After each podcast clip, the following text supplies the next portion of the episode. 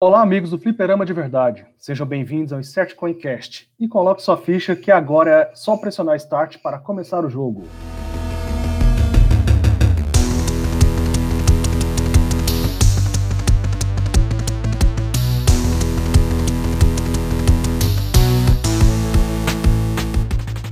Aqui é o Henrique Espíndola e só tinha uma ficha para zerar o jogo.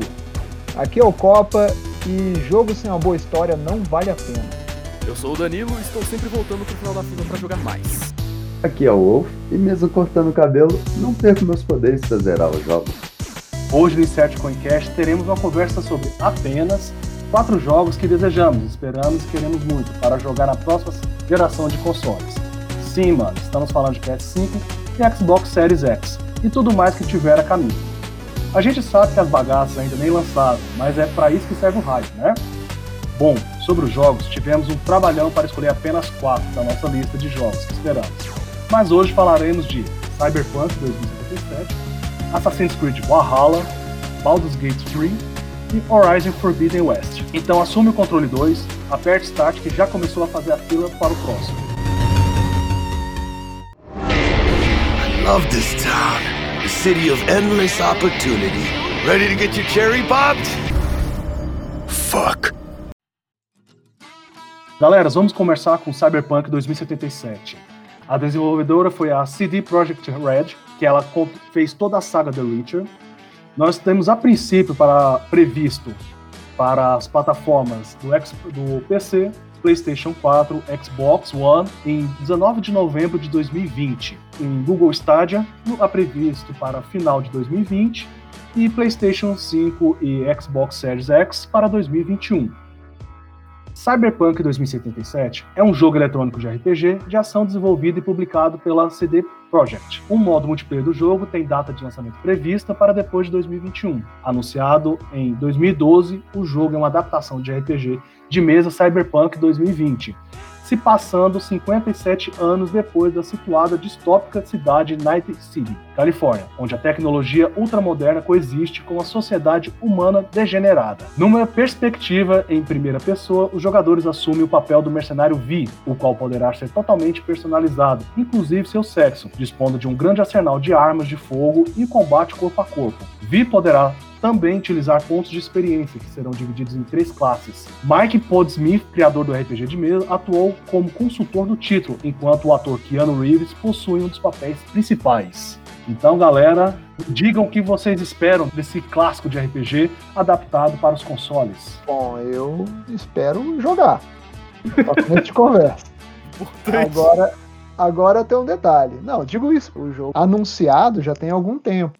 Pra mim, o, o Cyberpunk ele já deixou a marca dele em 2020. Porque não sei se vocês viram o trailer do jogo Grounded. Ele fez piada com o Cyberpunk, dizendo: se você espera o maior jogo do ano. Aí ele fala: então você tá esperando pelo Cyberpunk. Então, assim, o, o jogo já se consolidou até entre os desenvolvedores nesse sentido, de que é um dos jogos em que o pessoal tá mais esperando esse ano, eu acredito. E junto disso, foi uma ótima jogada de marketing. Porque eles falaram agora o menor jogo do ano e foi perfeito pro marketing do, do jogo. Mas o Cyberpunk 2077, ele, quando ele foi anunciado, ele deixou todo mundo muito de olho arregalado, tipo, nossa, o próximo grande jogo do- dos criadores de The Witcher. Então, assim, ele já começou com a barra muito alta. E isso foi bom pro jogo, tipo, pro desenvolvimento, pro, pra equipe. Eu acredito que o jogo, de fato, já marcou 2020 como sendo um dos principais jogos. Se não, o jogo do ano, que nem o que eu espero que ele ganhe. Sim, e o primeiro ponto do porquê que ele não vai participar é que, se eu não me engano, é até setembro a cotação para jogo do ano e vai acabar deixando o Cyberpunk de fora, porque ele vai ser lançado em novembro. O que eu acho errado ser feito a votação para jogo do ano antes do dia 31 de dezembro, né? Foi algo que aconteceu com o Final Fantasy XV, se eu não me engano. Ele lançou em dezembro ou novembro. E eu até achei estranho porque ele não tava no- nas categorias. Porque ele foi bem recebido até de início. E aí foi aí que eu descobri essa história. As entradas tem que ser até setembro. Aí eu fiquei, pô, então por que que não bota jogo do ano até setembro? É, podia ter uma classificação diferenciada, né? Mas aí temos um ponto. Aí nós temos um ponto que vai ser chave do Cyberpunk. Nós vamos ter a versão do Cyberpunk não 100%. Porque eles já falaram que depois vai ter o remake dele pro ano que vem pros consoles atuais. Então nós podemos esperar uma melhoria, né? Talvez um gráfico, algumas coisas a mais no jogo, talvez implementado de DLC. O que eu duvido, porque a Red Key já falou que não vai fazer DLC pro jogo. Se tiver, vão ser coisas diferentes, mas nada que seja aquele cobrado por partes do jogo. Eles querem entregar a história completa. Eu espero que eles façam que nem eles fizeram com o Homem-Aranha, que ele essa versão que saiu do Play, Play 4 agora, ele vai sair pro Play 5 e junto já falaram que o Miles Morales é uma DLC do Homem-Aranha. É, o que eu entendi disso foi que não é necessariamente uma DLC, ele é um jogo à parte, mas não é que ele avança a história. Ele vai falar do arco do Miles Morales e isso vai encaixar com o primeiro jogo. Só que, tipo, não vai levar o título de Spider-Man 2, Miles Morales, por exemplo. Bem, isso foi uma das coisas que eu adorei na apresentação, na última que teve, foi que foi comentado sobre você só vai conhecer o jogo todo se você conversar com todos os NPCs. Não é que ele te força a saber das coisas, querer fazer submissão. Mas disseram, se você pular a missão, você vai perder coisa da história principal. Ele abriu o jogo de uma forma para você explorar, você conhecer, ter habilidades novas, chips de implantes novos. Cara, isso expandiu o mundo de Cyberpunk de uma forma e esse era o meu esperado. Esse era o meu ponto chave, saca? De você ter essa possibilidade de conhecer, explorar, se divertir, conhecer histórias dos personagens que vão influenciar e se deixar de fazer, não que vai ter é, o final vai ser ruim, mas que você pode deixar, é, deixar passar uma parte ou outra que vai fazer uma grande diferença na história. É isso eu ouvi também. Tem tanta side quest, vai ser quase que parelha de side quest e quest principal. Ah, eu acho legal é que a quem acompanha o Cyberpunk ou tem alguns conhecimentos do, do universo sabe muito bem sobre o Johnny Silverhand. E eu achei sensacional a forma como eles referenciaram isso no trailer. Inclusive, não vou falar porque spoilers. Mas se vocês entenderem a sutileza do trailer que eles lotaram, que eles colocaram, você já sabe de uma coisa cabulosíssima da história. Então, revejam o trailer aí. Vocês conseguem dizer qual que é qual, o que que eu tô falando, é só uma dica sobre nosso querido amor Keanu Reeves. Galera, comenta, deixe nos comentários aí. Vamos ver quem é que descobre esse easter egg. Vamos deixar esse adendo aí. É, pra vocês aí, eu não sei. Eu não sei, mas eu tenho uma leve ideia. Porque de nome eu não lembro. Eu tenho uma leve ideia, mas isso vai ficar por. É, Posso futuro, a gente, faz um, a gente faz um podcast falando sobre história específica. Só de easter egg. É, complementando o que o Mano Wolf falou sobre os personagens e as histórias, isso é muito conhecido da CD Projekt, porque se vocês verem o por trás das cenas do The Witcher 3, do Wild Hunt, vocês veem eles falando muito sobre como que eles populam os mundos deles e que cada NPC ele tem uma rotina. Ele tem um horário para ele acordar, ele tem um horário para fazer as coisas, ele se envolve em eventos aleatórios ao longo do dia e tudo isso é para que pareça uma cidade de fato viva, coisas acontecendo, pessoas vivendo suas vidas e você passando por ali e intercalando com uma coisa ou outra. Tanto que foi até utilizado em estudos sociológicos de comportamento de sociedade de Novigrad inteira em The Witcher 3 ser de fato uma cidade complexa, com NPCs complexos, mesmo eles sendo considerados genéricos. Então, Cyberpunk para mim vai ser o pináculo disso. Porque não só tá um jogo aí reaproveitando todas as experiências de desenvolvimento dos jogos anteriores da CD Projekt, como também é um jogo focado nas interações sociais. Então, tipo, vai ser algo. Eu não consigo imaginar agora.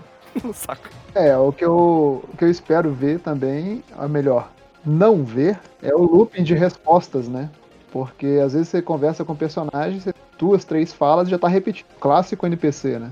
Então Isso eu espero que o diálogo seja mais extenso.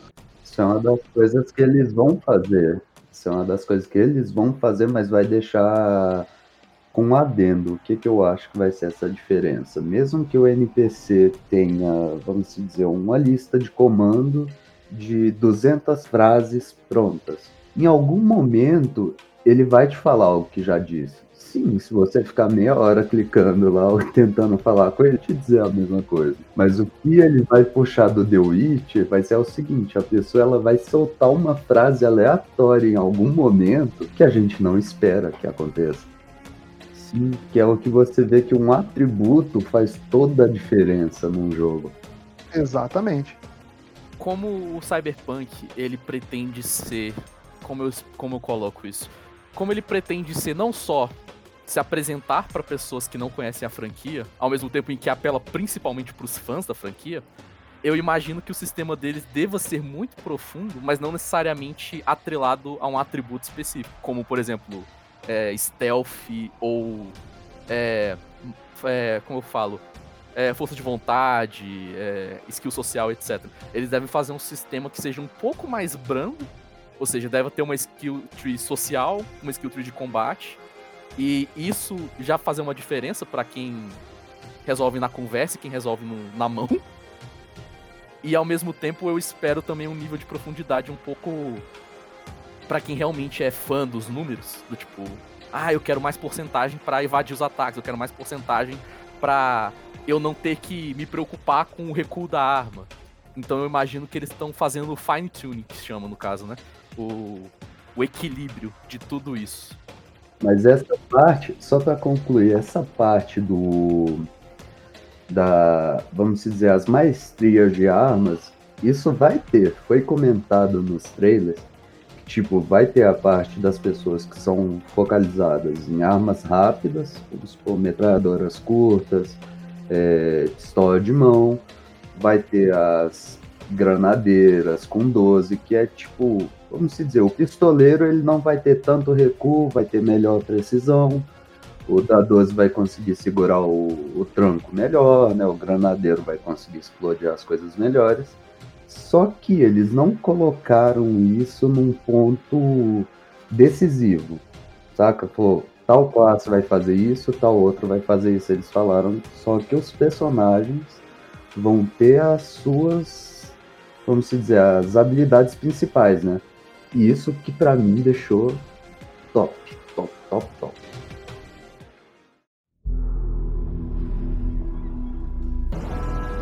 Chegou o momento de falar com eles em uma língua que irão entender.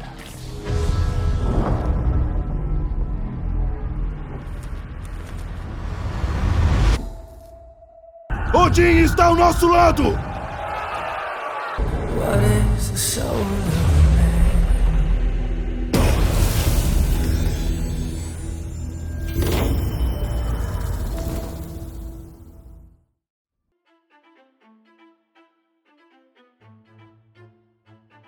Então, galera, vamos seguindo agora para Assassin's Creed Valhalla. A desenvolvedora é a Ubisoft, que ela produziu Rayman, Far Cry, Watch Dogs, Ghost Recon e Just Dance. Está previsto para 19 de novembro de 2020 para Google Stadia, PC, PlayStation 4 e 5, Xbox One e Xbox Series. Tanto que a Ubisoft está acreditando que em novembro já teremos os dois novos consoles da, da, nova geração. Vamos aguardar novidades sobre isso. Assassin's Creed Valhalla, a história acontece por perto do século IX, em 873, durante as invasões vikings da Grã-Bretanha. O jogador assume o papel de Eivor, um viking que, juntamente com outros clãs da Escandinávia, forma o chamado Grande Exército Pagão, em ataques e batalhas contra os reinos medievais anglo-saxões da Wessex, Northumbria Anglia Oriental e Mercia, liderados, entre outros, pelo rei Alfredo. É nessa altura que Eivor encontra os ocultos, para nós sabemos que são a, os assassinos, e junta-se a eles na luta contra a Ordem dos Antigos, representados pelos Templários. Cidades como Winchester, Londres e York estarão incluídas no jogo para o jogador explorar livremente. Parte da Noruega estarão igualmente incluídas. Tal como os jogos anteriores, Valhalla também continua a história moderna, seguindo a ex-pesquisadora da Abstergo Industries, Laila Hassan, que apareceu em Assassin's Creed Origins Origins e Assassin's Creed Odyssey.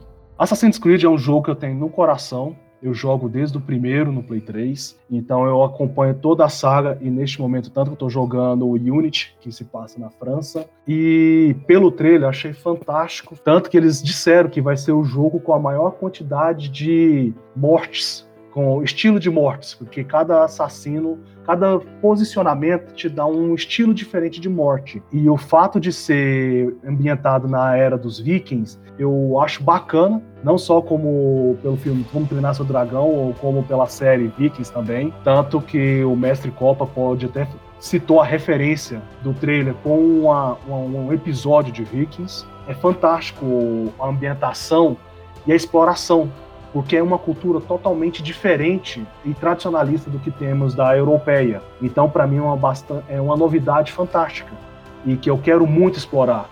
E eu acredito que eu vou perder mais várias horas jogando esse clássico que a Ubisoft está produzindo para nós. Cara, é o seguinte, quando eu vi o trailer, eu mandei o link e assim, eu ficava assistindo o trailer e comparando com a Viking. Para mim, a série tinha locais assim que era tipo idêntico. Outra coisa também que eu achei fantástico o trailer do jogo, que é simplesmente 300, 300 Esparta, o filme, né? Então tem uma cena que o parada ela fica doido, né? Lançada, espadada em todo mundo. É igualzinho, cara. Se você botar um perto do outro, você vai ver que é a mesma coisa. E quando eu vi isso, eu achei fantástico. Eu quero jogar isso, né? E aí depois, de lá pra cá, foi só alegria, né? Cada trailer que aparecia era uma novidade boa a mais. Vamos ver o que, que vai sair disso. É, o Assassin's Creed para mim, cara, 2012 foi quando eu pude jogar o primeiro jogo. Bicho, era muito bom era incrível. E pouco a pouco a franquia foi se desenvolvendo, adicionando cada vez mais elementos, até chegar num ponto em que para mim ela começou a estagnar, que foi o Unity e o Syndicate. E não são Assassin's Creed ruins, são Assassin's Creed bacanas também de se jogar, tem uma história interessante. Parecia para mim que eles estavam seguindo uma fórmula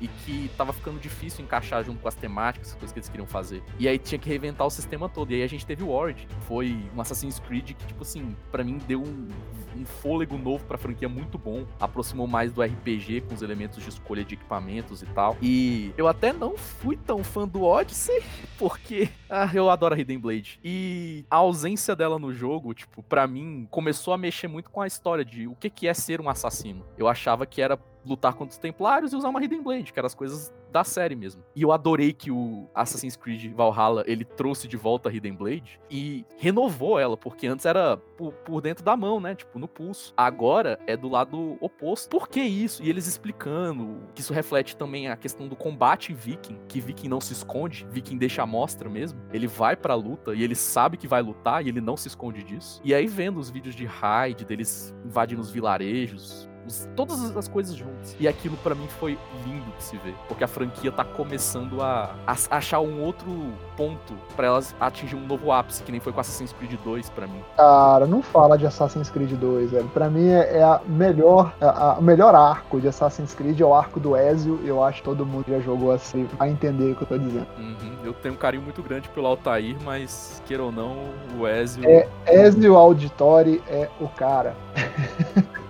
é o cara. Sabia que o Assassin's Creed 2 tem recorde no nome dele, é o jogo com que apareceu em mais capas de revista no mundo. Ah, boa. Se eu não me engano, quando a Ed fez a reportagem, eram mais de 200 revistas diferentes que colocaram o Assassin's Creed 2 na capa. Você vê o apelo. Ezio, a, o arco dele é fantástico, assim. Eu já vi muitos arcos de personagens que são considerados, assim, primazias, mas, cara, o arco do Ezio, meu amigo, ele é um arco perfeito. E não só o arco, como a evolução do próprio Ezio. Vamos fugir um pouquinho de Valhalla, mas é porque Assassin's Creed 2 é, é totalmente. É, além de inovar a série, é, não teve. O 3 não superou, o 4 foi fantástico, mas não superou. Aí vem os outros. Foram muito bons, mas não superaram o 2. O 2 ficou como épico. Não, mas 2, você fala, é o seguinte, né? É o 2, aí você tem o Brotherhood e o Revelations, né? É, que eles quem são lembra da, da cinematic do Brotherhood? Finalmente introduzindo o multiplayer. Cara, pra mim aquela cinematic Cara, tá é na memória, velho. Você comandar os assassinos, isso é lindo. Tipo, velho, até aquele momento você tava sozinho, saca? Tipo, do nada aparece outros quatro encapuzados que nem tu. Aquilo para mim, tipo, deixou um hype muito grande. Tanto que eu falei, tipo assim, meu computador infelizmente não rodava o 2 direito. Eu falei, tipo assim, mas eu quero jogar esse jogo. Realmente é muito bom. É, nesse eu preferi ficar por último, porque eu sou suspeito pra falar sobre Assassin's sobre Viking. Não, sobre Assassin's Creed. O do Viking eu achei foda. É porque, assim, a experiência com Assassin's Creed foi meio estranha. Porque eu saí de Prince of Persia pra Assassin's Creed. Ficou aquela quebrada. Mas o que me fez gostar foi o Black Flag. Aquele jogo, pra mim, cara, primeira vez que eu vi um jogo de pirata, onde você tava no mar com a galera lá cantando, você invadindo os barcos, pô, matar e pilhar, né?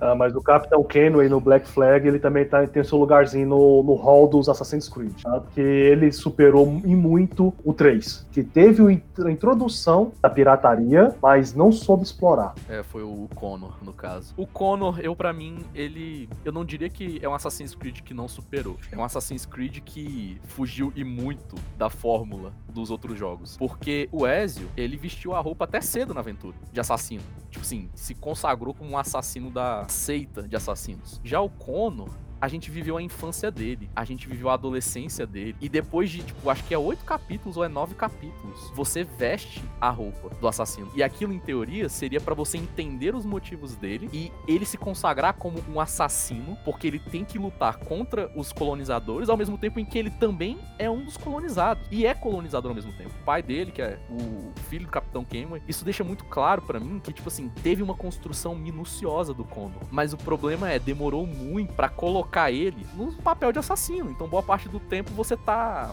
brincando de pique-pega na, na, na, floresta, achando um animal outro. E aí, quando você veste a, a, roupa, não tem um senso de eu trabalhei pra estar aqui. Tem um senso de caraca, finalmente eu cheguei aqui. Caraca, nove capítulos. O jogo Achei que eu era o assim. único, tinha essa impressão. então aí, ó. Tipo, demorou muito. Então, assim, o Assassin's Creed 3 é o único que eu conheço que permite você fazer parkour na floresta. Isso eu adorei no jogo, mas não foi tão bem aproveitado. Ele é um Assassin's Creed bom, mas que ele sofreu problemas no desenvolvimento. Fazendo referência referência sobre a, o processo de virar assassino, é, para mim o melhor ritual que teve de virar assassino foi no 2, com, o Ezio, e ressuscitou isso no Unity, que eu achei fantástico, e eu fico imaginando como que será o ritual para um viking, que ele tipo, cara, eu não me escondo, sendo que o stealth é a sua marca, você agir nas sombras é sua marca, como que isso vai funcionar para um viking? Cara, presta atenção. O cara ele invade ter um território inimigo, ele quer. Não precisa! Não tem porquê! Então, assim, esse negócio do stealth, pra mim, eu acho que vai ser a novidade. Não é questão de não precisa, ele quis mostrar que ele tá levando aquela quantidade de doido com ele. Ele ali é o líder, saca? Pra mim, é uma coisa também que os vikings, eles, tipo assim, que eu conheço da cultura viking, o combate era muito glorificado. Então, por Exato. mais que não tivesse uma chance de vitória, o combate ainda era lutado com todas as forças. Então, Exato. estando em números opressivos, não é problema. Todos ali são loucos por combate. Não no sentido de que gostam da matança, mas que eles não, não, não fogem disso. Ao mesmo tempo em que nós estamos em menores números, estamos sendo atacados, vamos mostrar para eles por que não precisamos de muitos números. Por que, que a gente é conhecido como viking, como bárbaro. Então, só que aí é onde entra aquela história da filosofia do credo. Deles se esconderem, deles, eles fazerem a coisa na surdina, isso meio que não com a lógica do que a gente conhece. No momento você vai precisar dessas habilidades, mas elas não vão ser assim, tipo, a regra. Eu acho que vai ser realmente a exceção mesmo. Que é uma coisa que eu sinto falta dos mais novos, dos novos Assassin's Creed, é que como o mundo abriu muito, nos primeiros jogos eram castelos, muralhas grandes, casas totalmente construídas uma em cima das outras. E nos novos isso manteve-se em alguns aspectos, mas o mundo ficou mais plano em geral. Tanto que eu ficava tipo, e o Syndicate? Como é que ele foi lidar com uma Londres moderna? o, o stealth para mim pouco a pouco foi perdendo um pouco do espaço, porque antes era o foco. Eu imagino o seguinte, Assassin's Creed Valhalla, o que, que eu imagino? O cara vai colocar o Kratos nessa parada, entendeu? Tipo, você vai lenhada em todo mundo sem se ver. É isso, cara. O cara vai sair desse, sem discriminação. É, é, free. Entrou no meio do caminho, já era. Sim, eu quero ver como é que vai ser a questão do, do credo dos assassinos, né? Tipo, que nem falaram sobre se esconder, ser um com as sombras, ser um com a multidão, saca? Eles têm uns desafios bem interessantes aí pela frente. Eu quero, ver o que, que eles estão aprontando.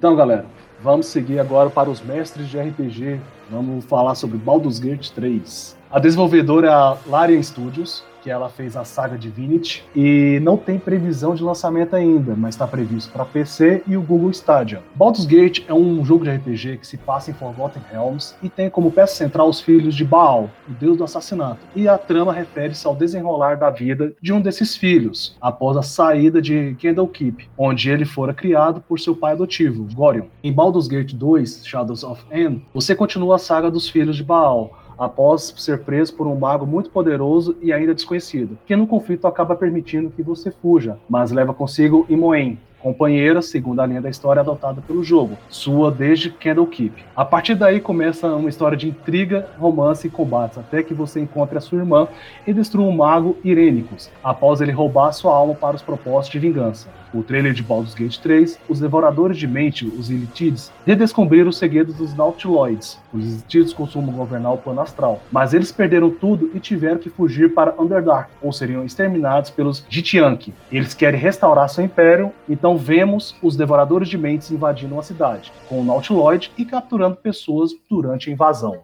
Pois é, né? Esse jogo eu acho que é o mais próximo de lançar, né? Vai lançar agora em agosto.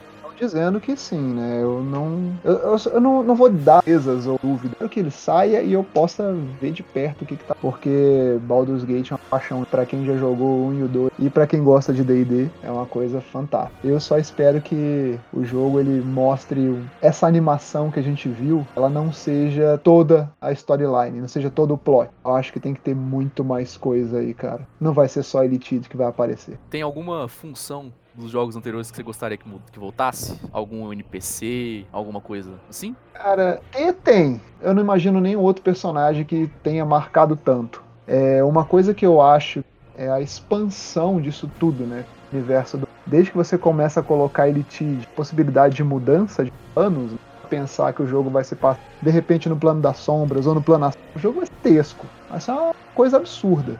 É, as minhas experiências com Baldur's Gate não foram tão legais, porque na época eu não sabia inglês e eu era muito novo. Então tudo pra mim era tipo, o que, que eu tenho que fazer aqui? Eu só morria nos combates. E aí foi assim que eu fui pouco a pouco aprendendo o, o inglês de videogame. Então entender quais são os objetivos, as coisas. Joguei muito pouco Baldur's Gate, mas tipo, eu fico muito feliz que ele colocou um precedente muito bom, porque um jogo que eu acho que bem parecido com ele em questão de proposta é o Divinity que eu joguei e, tipo, se Baldur's Gate 3 fizer nas mesmas linhas e botar o toque dele, que é essa história bem. Eu acho que esse é o primeiro RPG que eu tô vendo que tá usando os efetivos de Mind Flayer, Ah, eu saca? já tinha no 2. Sim, não, mas o que eu falo, tipo assim, eu não vejo na cultura de RPGs, assim, pelo menos nos ciclos em que eu joguei, nos amigos que eu vejo, até nas empresas, eles aproveitando tanto essa figura, que é muito Tá interessante. jogando na minha mesa. Ah. Me chama aí pro próximo RPG, em off. Olha o spoiler. Mas é, cara, eu, eu dessa figura do Elitides, mim foi um presente visual essa abertura que eles divulgaram. Eu já tava escrevendo alguma coisa sobre isso antes, né, de sair o primeiro trailer, de sair qualquer informação. Aí quando eu vi o trailer, foi pronto, acabou. Vou parar de escrever agora. Porque bicho, Meu sonho tá vindo. é, é mais ou menos isso. E assim, é a apropriação de outras criaturas, você ter a, a transformação, porque eles não são, se criam, né? Transformados. Cara, eles trouxeram tudo isso. Eu só não sei se eles vão aprofundar, se eles vão trazer de repente os Ulitaret, os Alruns, né? Então, ver. Eu acho que, cara, Baldur's Gate 3, pra quem gosta de D&D, vai ser assim, você vai jogar isso aí inteiro, assim, ou mais, porque são 12 classes, você vai ter o level cap de nível 10, pô, são 12 personagens, cara, são 12 classes diferentes. Detalhe a combinação de classe com raça, Quem joga D&D sabe que cada classe é bem diferente uma da outra. Exatamente, cara. Mas pra mim, não é nem pela classe, cara. Eu, eu quero jogar. É Jogo aquele jogo que vale. se, se todo mundo te prender pra você não jogar, você cria força, você vira um Hulk, mas você joga. Cara, é, eu tenho fé que vai ser uma das melhores histórias do ano. Isso eu não duvido também não. Ainda mais vendo os desenvolvedores falando sobre o jogo, na demo que eles colocaram, que eu não pude ver tudo, porque, nossa, três horas de jogo, velho. Eu achei sensacional porque você vê também personalidade de quem tá fazendo o Baldur's Gate atual. Eles são pessoas muito brincalhonas. Tipo, mesmo a demo lá, rolando problema, eles tendo dificuldade em lidar com os comandos e tal. E até rolando umas coisas bem engraçadas, tipo o cara se matando sem querer na na armadilha. Todo mundo tava rindo e tava todo mundo curtindo, mesmo sendo uma demo. Tipo, a gente acabou de saber que esse jogo tá vindo e os caras já tinham uma demo de três horas. comentado. Então, assim, os bichos não estão brincando. Uma coisa que eu vi de mecânica que eu achei fantástica, teve uma hora que empurrar umas caixas pra poder subir no lugar. Cara, quando que você pensou que Baldur's Gate ia te dar ação, entendeu? É, antes era um jogo de point and click, só e somente. Agora você é você tem questão de distância, penalidade, usar o cenário como arma. Cara, nunca teve Baldur's Eu, o que eu acredito que vai ser um ponto crucial os jogadores de RPG para os novatos de RPG vão conhecer o que, que é o famoso ADO. Vão conhecer esse famoso ataque de oportunidade. Isso vai ser incrível na jogatina. O problema não é nem esse. O problema é porque é o seguinte: o DD 5.0, assim, a quinta edição, que é a que tá atual, vamos dizer assim, até hoje a gente enfrenta gente órfão confundindo regra de ataque de. Sim, a única motivação que eles colocaram é que eles vão modificar um pouco o combate. Porque o combate na, no, durante o RPG ele está muito mecanizado nas suas, nas suas regras de ação, do, de sua ação completa. E eles querem colocar isso no game, para não ficar tão característico. E lógico, a mecânica de jogo é muito mais diferente. E eu queria só um comentário do Mestre Compa, por exemplo, uma das curiosidades que sobre o Baldur's Gate 3, que, por exemplo, o, a expansão que saiu, que é a Decidem Avernus, é um livro de campanha da quinta edição, e eles disseram que é prelúdio pro Baldur's Gate 3. E esse é um dever de casa para nós, é um, vai ser uma reportagem. O que, que você acha, Mestre Com? Olha, eu acho que eu não vou narrar desse, mas é o seguinte, cara. Se for o que eu tô pensando, tem um último trailer que saiu aí do Baldur's 3 que aparece um ser infernal. De repente, ele tá ligado com Decidem a verba. Eu acho, o Mano Copa podia mestrar, hein? Fazer, fazer uma prévia antes do jogo, sabe? Fazer um one shot Rapidinho. Deixa eu te contar uma história. Eu tinha começado a escrever uma aventura gigante com Elitides antes de sair o trailer do Baldur's Gate. E assim, boa parte do que eu tinha escrito veio no trailer. Eu, eu juro que eu fiquei pensando quem foi que copiou a minha ideia. Mas acontece, né? Então, assim, eu tô botando em prática algumas coisas no grupo que eu tô narrando aqui. Então, quem tiver na mesa já tem mais acontecendo. Essa é aquela hora do RPG em que o Mano Copa ele fala que ele não era o aliado, que ele era o vilão o tempo inteiro, que ele trabalhava para a produtora do Baldur's Gate. E tava eu sabia desde o início. Quisera eu. estavam no meu plano.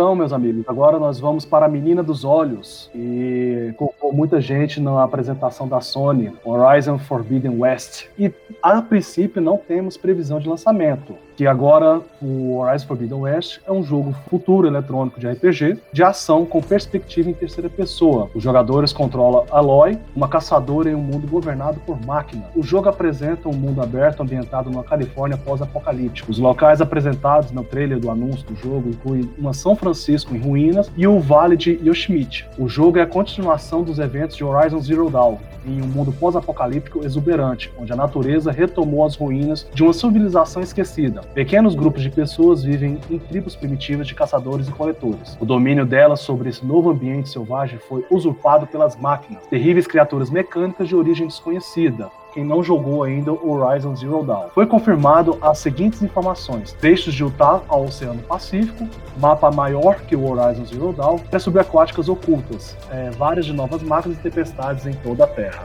É, rapaz, o Horizon, pra mim, ele fez uma coisa que eu achava um pouco complicado, que era um Monster Hunter de máquinas futuristas. Só que eu achei bacana que eles conseguiram dar um foco muito bacana na história.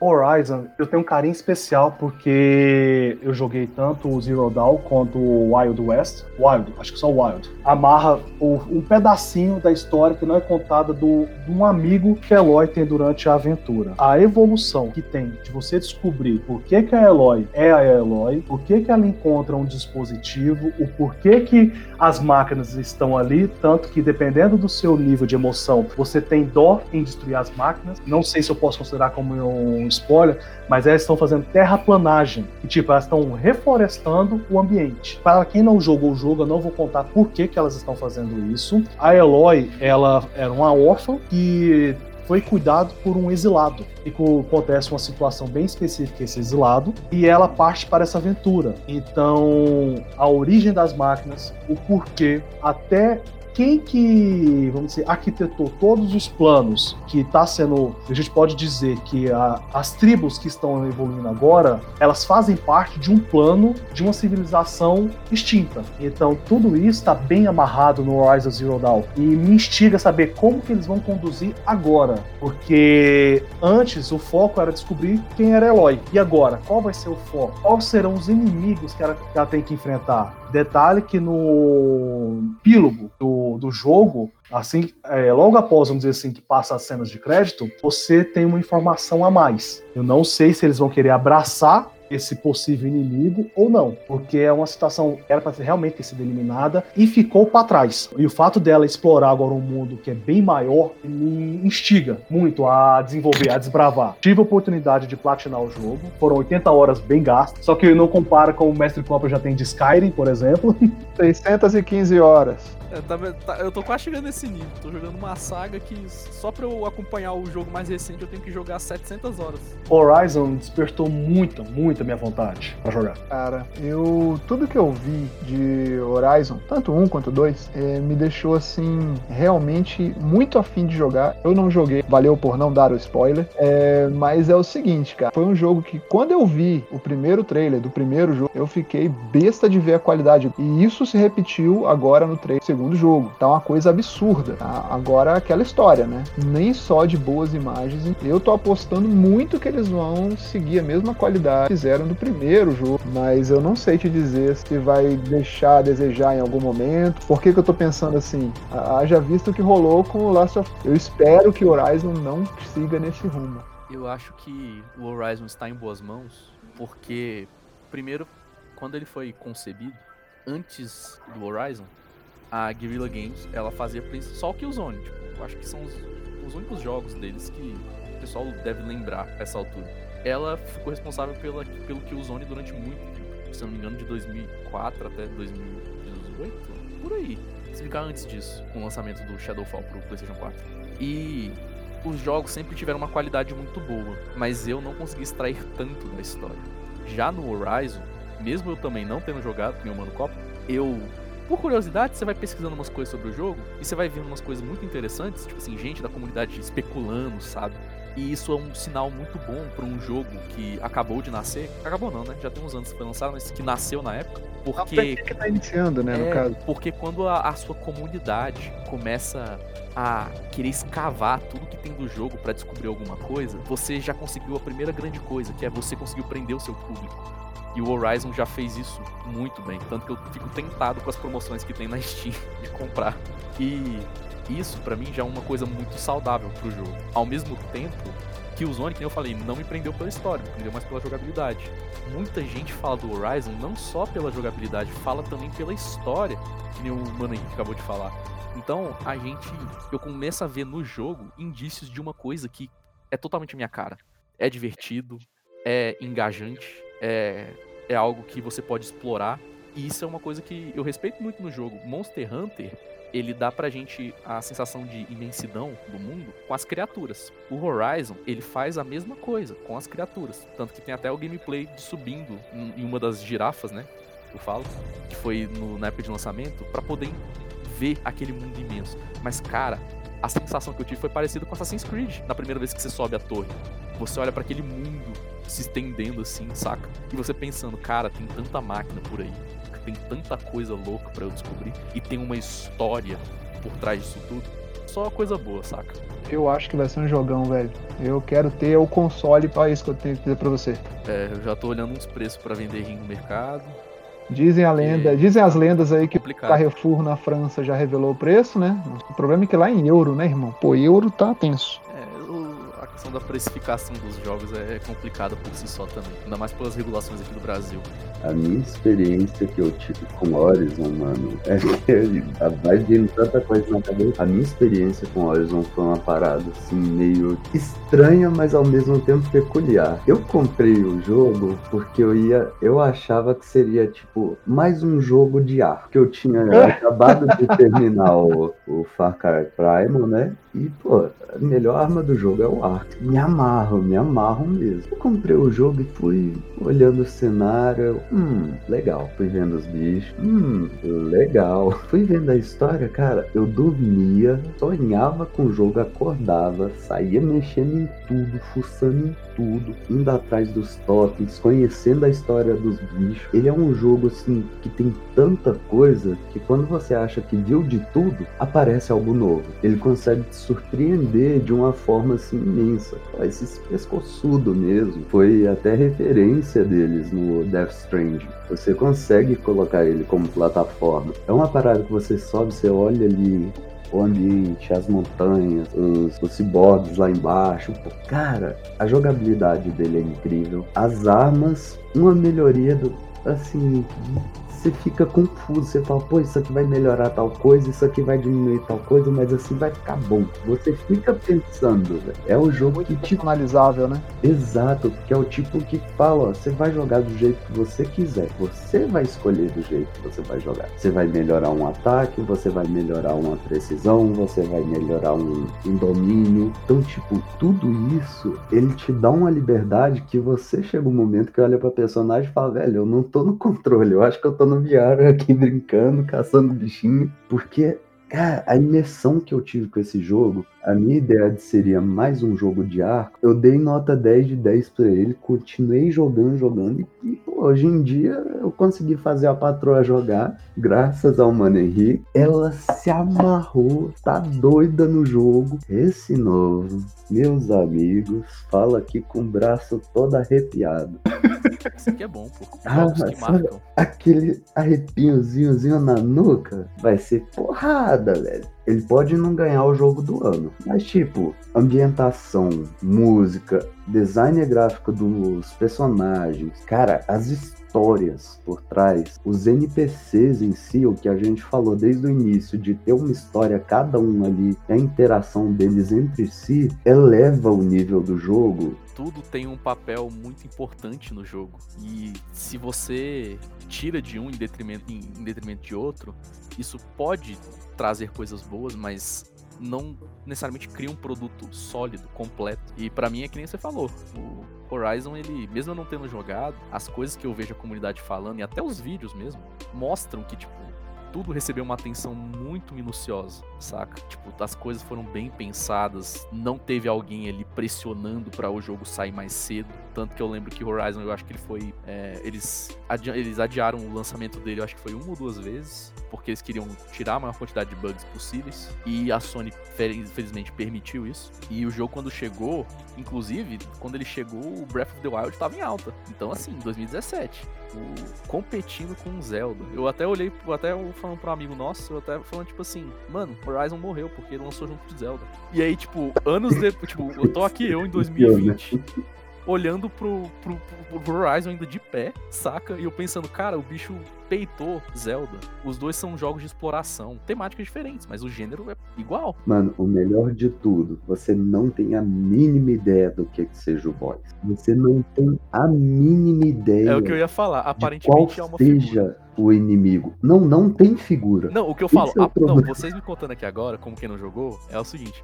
Aparentemente há uma figura. Mas quando eu olho pro jogo com um pouco que eu sei, tipo, de dos 13 e tal, eu fico pensando, é um robô? E aí você não precisa nem falar, eu já sei a cara que vocês estão fazendo. Mas aí que tá, tipo assim, cara, isso é uma coisa muito boa. Pegar de supetão a pessoa que acha que já sabe de tudo do jogo. Porque a gente tá jogando um jogo de terror, a gente fala, ah, legal, o, o monstro tá ali do outro lado da porta. Eu vou entrar, não vai ter nada, a porta vai fechar, eu vou olhar pra trás e o monstro vai estar tá ali. A gente prevê algumas coisas. Quando a gente prevê, a gente fala, olha, tá indo do jeito que eu tô falando. Então esse jogo não é tão interessante. Aí de repente, pum, o tapete vai puxado, tu cai e tu tem que lutar contra um boss. que você não tava preparado. E o Horizon faz Tá isso querendo- com você. Tá querendo aquela sensação do ih, errei.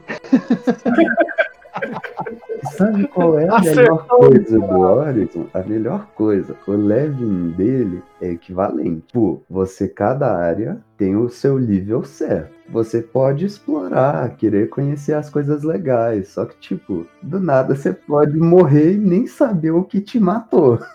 Então, pra quem já jogou World of Warcraft, dos, dos antigos ainda, acho que é na expansão do Burning Crusade, você não está preparado. Eu acho que é bem por aí, né? Exatamente. Você vê o boy jogando na sua cara, assim, tipo, não vem, cara, não vem dá dentro. é por aí, entendeu? Então, uma das coisas que eu indico pra vocês que não jogaram, e aí pros ouvintes, pros leitores, cara, perca seu tempinho, não perca o tempinho, aproveite o seu tempinho e conheça a SideQuest. Porque nesse jogo, o que vale a pena não é a história corrida, é Só você nesse jogo? entender. Hã? Só nesse jogo, Não, o que eu falo nesse jogo em si. eu sou o psicopata da sidequest, meu amigo. Nesse jogo em si, você vai fazer mais sidequest do que querer fazer as, as principais. Eu sou o louco da sidequest. Eu deixo a história principal pra, por último. O copo é dos meus, é o que abraça os 10 pecados de quem joga videogame. Se tem uma área do mapa que tá escura, não importa. É eu lá paro pra- tudo pra, que eu tô você vai fazendo lá pra ir lá. explorar. A Exatamente. história fala, você tem 10 minutos pra matar esse vilão, senão o mundo acaba. E tem um lugar lá no fim do mundo que eu não explorei. Eu falo, tá bom, daqui umas 4 horas eu volto pra cá. Não, é tipo assim, pô, É eu bem por aí. é é aquele que você vira, poxa, tem tanta gente pra salvar o mundo, por que eu? Eu quero conhecer aquele canto escuro. É, pô, eu quero fazer essa sidequest de pescaria aqui, pô. Exato. eu quero pegar o peixe lendário desse lugar, porque eu quero saber o segredo desse cara pra ele ser tão bizarro. É aquele jogo que a gente sabe que se a gente começa a jogar, a gente não vai parar tão cedo. E às vezes não vai nem querer parar, e tem que parar porque tem que trabalhar, tem que fazer outra coisa. Eu comecei e terminei. Inclusive a DLC, que é extremamente obrigatória. Quando eu pego o jogo, eu falo pra pessoa, eu vou tentar zerar o máximo possível. Aí se o jogo fala, tipo, 100 horas, aí eu falo, então, eu vou tentar consumir esse jogo o mais rápido possível pra devolver o jogo. Quando você parar e pegar o Horus, e eu vou falar o outro que não tá na lista, mas ele é Death Strand, pode falar pra pessoa comprar outro. Você não vai devolver tão cedo. Não, mas é aquela história, né? Tá jogando? Não. Pegando poeira? Fazer uma. Vamos fazer um negocinho aqui. Galerinha que tá nos ouvindo, para quem tem interesse, saiu um HQ do Horizon. Ela tá no site da Comicsology. E ela acontece justamente quando você termina Horizon Zero Dawn. Aí tem um, esse, esse intervalo para poder acontecer o Horizon Forbidden West. Ela tá justamente nesse meio. Eu não vou contar quem são os integrantes da HQ, porque ela tá é, ligada a- aos eventos de side quest que aconteceram no Horizon Zero Dawn. Ele tem um pedaço da main quest, mas a maior parte tá no side quest. Olha, é mais um HQ que eu não vou ler. E detalhe que a primeira edição tá gratuita ainda. Mude a sua frase, mano. Não é que você não vai ler, você não vai ler agora. Isso, perfeito. Eu imaginando Não, então. nós três, assim, com, com, com um A ideia uma é cadeirinha, de papo- dando papo de bebê, a gente dando Horizon, assim, ele, não quero. Gente, não, relaxa, come, é bom. Você vai confiar na gente, é bom. Exatamente.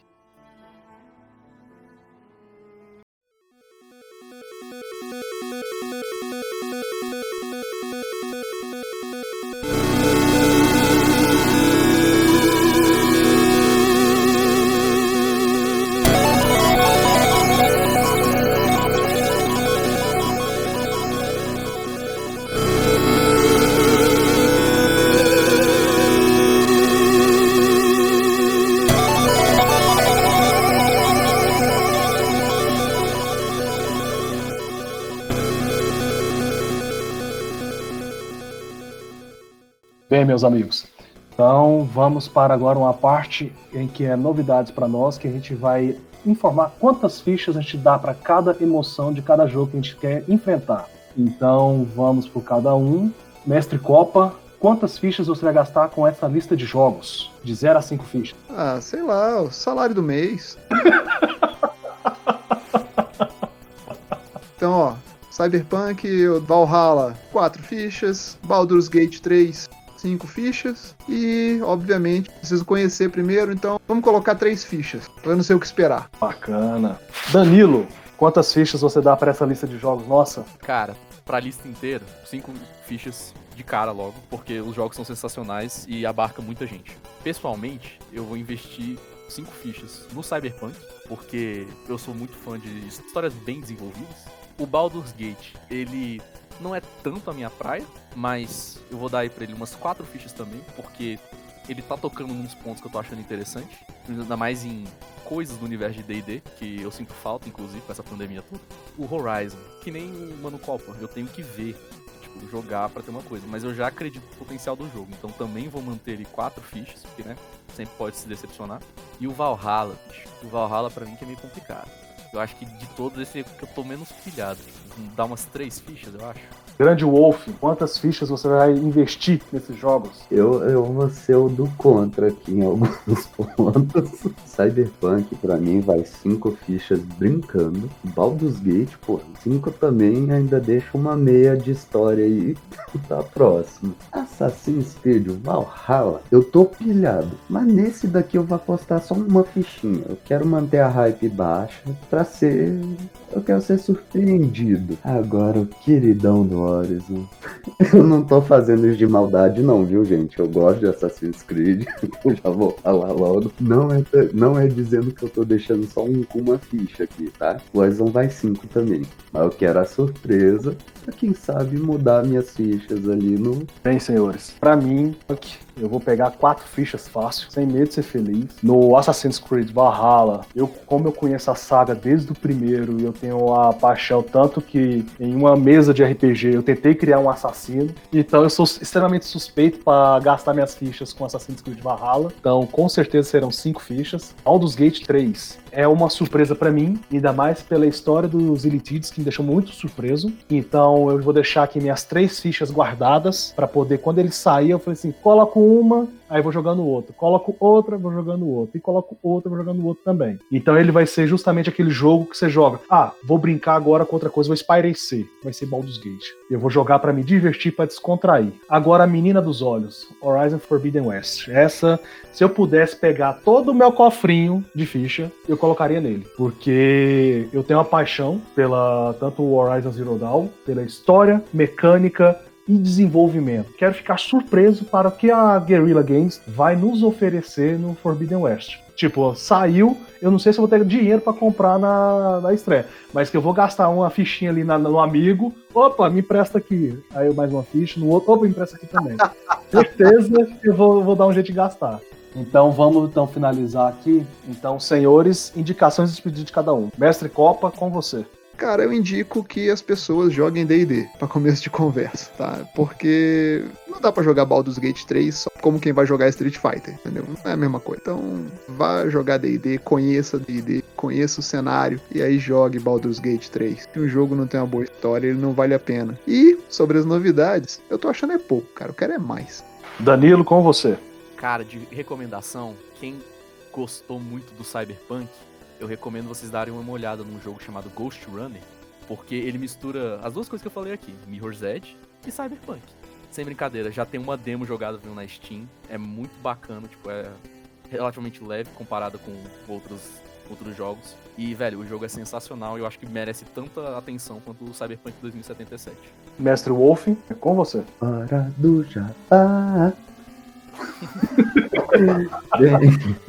Eu quero indicar, claro, o canal do Indigo BR na Twitch. Um canalzinho muito da hora aí. Que eu jogo de tudo, não tem hora para começar, não tem hora para acabar, o que vale é a diversão. O canal, claro, do nosso querido podcast, Insert Coincast. E para mais novidades, que a gente não pôde abarcar tudo aqui, visitar o site do Fliperama, fliperamadv.com. Exatamente. Sigam a gente nas redes sociais, no Facebook, no Instagram. Deixaremos o link logo abaixo para vocês aí. Só clicar, curtir e seguir com a gente. E galera, para vocês que saberem da nossa lista dos 15 jogos, acesse o nosso site na descrição, veja o que temos de novidades até agora para cada jogo que esperamos.